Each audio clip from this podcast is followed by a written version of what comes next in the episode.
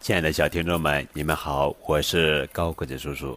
今天要讲的绘本故事名字叫做《大象要洗澡吗》，作者是弗雷德·艾尔里希文，艾米丽·布拉姆图，燕向阳翻译。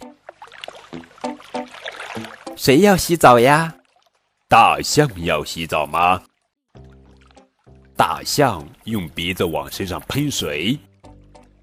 可以让厚厚的、粗糙的皮肤湿润一些。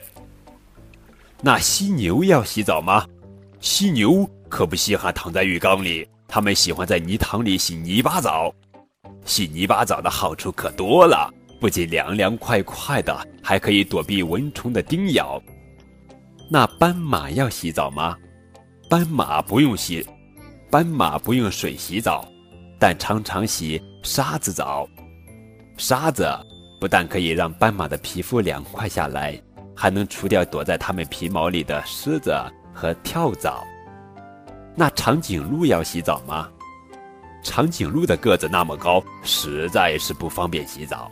不过，长颈鹿有一条长长的舌头，可以用来把自己舔干净，就像我们用毛巾搓澡一样。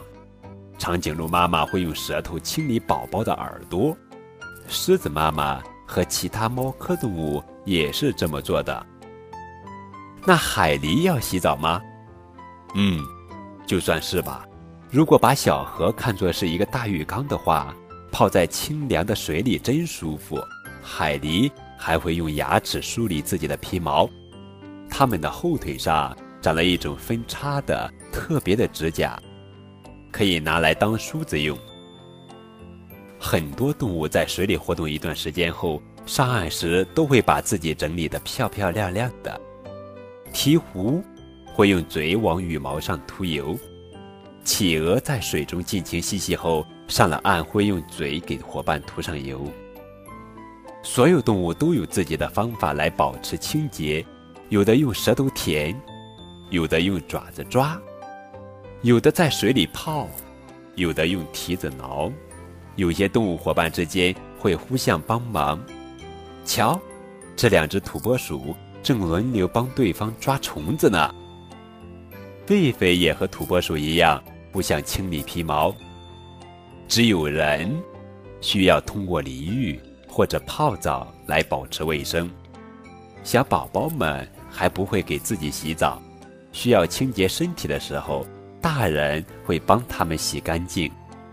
像动物一样，人也会请别人来帮忙，修剪指甲、洗头发、修胡子、剪头发。